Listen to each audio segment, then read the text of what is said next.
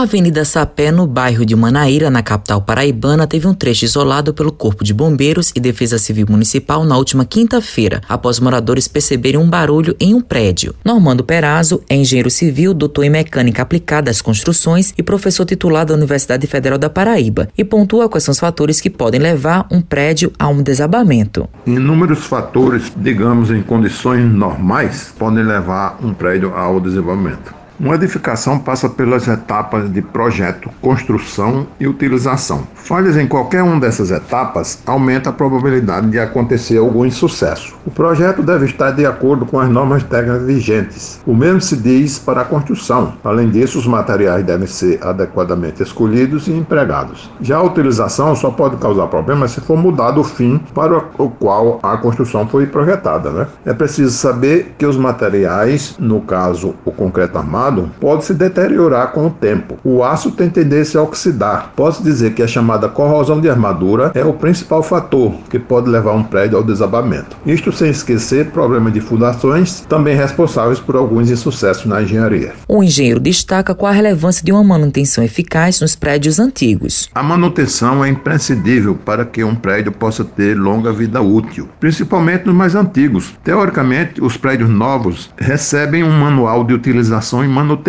Se os condomínios seguirem as instruções neles contidas, vão garantir longa vida útil para os seus prédios. Ocorre que isso é recente e as construções das décadas passadas não dispunham dessas informações. Então, esses prédios deveriam contratar engenheiro para orientá-los a respeito disso. O especialista fala como notar quando um prédio corre risco de cair. Antes de cair, um prédio dá sinal de que algo não está bem. Que sinais são esses? Os principais são fissuras e trincas causados por movimentos da construção. A contratação de um engenheiro que possa fazer uma inspeção é fundamental para saber o grau de risco. Cabe lembrar que no ano 2018 o vereador Tibério Limeira, depois de ouvir entidades de engenharia na cidade, chegou a propor uma lei que tornasse obrigatória a inspeção de edifícios, isso de maneira periódica. Os prédios mais velhos seriam inspecionados em tempos menores. Porém, tal projeto foi vedado pela prefeitura. Então, os condomínios têm que tomar a iniciativa de providenciar tais inspeções. Matheus Silomar para a Rádio Tabajara, uma emissora da PC, empresa paraibana de comunicação.